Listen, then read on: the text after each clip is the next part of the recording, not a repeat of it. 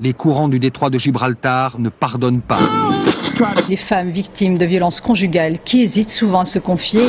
Des dizaines de grandes villes du monde menacent d'être noyées. On peut faire tellement plus. Peut-être sauver ce monde. So Good Radio. 10 minutes pour sauver le monde. Salut tout le monde, euh, moi c'est Romain et je suis avec euh, Célia. Salut, Romain. Célia, bienvenue à toutes et à tous dans 10 minutes pour sauver le monde, l'émission de So Good Radio qui vous raconte l'actu pour se lever du bon pied. 10 minutes, 10 minutes pour sauver le monde. So Good Radio. So Good Un système révolutionnaire va-t-il mettre fin à la contrefaçon des œuvres d'art? La contrefaçon de l'art, voilà bien un fléau que les musées et les acquéreurs ont du mal à combattre. En vérité, des histoires de tableaux de musées discrètement remplacés par des copies absolument parfaites, il y en a beaucoup. Un exemple, celui du musée de la ville d'Elne, dans les Pyrénées. En 2018, plus de la moitié des tableaux sont expertisés comme faux. On parle tout de même de 80 peintures. Et en cause dans cette histoire, une conservatrice de musée à la vue défaillante. Ouais, sauf que cette histoire n'est pas isolée. À Munich, en Allemagne, un employé a remplacé, lui, trois tableaux par des contrefaçons et s'est offert une Rolls-Royce avec gros hold-up. Le célèbre faussaire français Guy Ribs, régulièrement sollicité par l'industrie du cinéma pour créer des copies de tableaux, affirme que des faux signés de sa propre main sont accrochés dans certains musées d'Angleterre et même de France, figure-toi.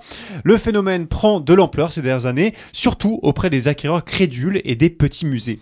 Mais figurez-vous que tout pourrait changer avec un système de détection révolutionnaire créé par un géant de l'industrie allemande. Eh oui, tout pourrait changer grâce à Bosch. Euh, Bosch, entreprise allemande connue pour ses perceuses increvables. Visiblement, la multinationale allemande s'est diversifiée avec une technologie d'authentification d'œuvres d'art. Une, une techno, pardon, révolutionnaire utilisée à l'origine pour identifier les pièces détachées contrefaites de l'industrie automobile et aérospatiale. Comme quoi, d'Ariane 5 à Chagall, il n'y a qu'un pas.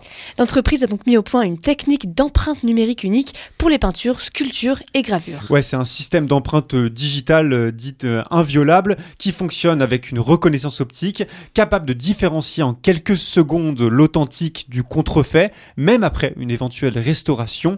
Le secret, c'est une caméra ultra puissante qui capture les détails de l'œuvre, invisible à nos yeux, un peu comme un scanner euh, ou rétinien. Signe de la petite révolution qui se prépare, l'inventeur de cette technologie doit rencontrer les responsables de plusieurs musées européens le mois prochain. Ouais, c'est ça. On peut, on peut peut-être, euh, on est peut-être en train d'assister à la fin d'une ère euh, dans l'art. Euh, Cette ère, c'est celle de la contrefaçon. Ironie de l'histoire, c'est à nouveau l'industrie lourde qui est à la manœuvre, un peu comme l'histoire de l'ordinateur, né de la Seconde Guerre mondiale et de sa course vers la cybernétique. Comme quoi, parfois, on doit bien des choses à la guerre. 10 minutes pour sauver le monde. So Good Radio. So Good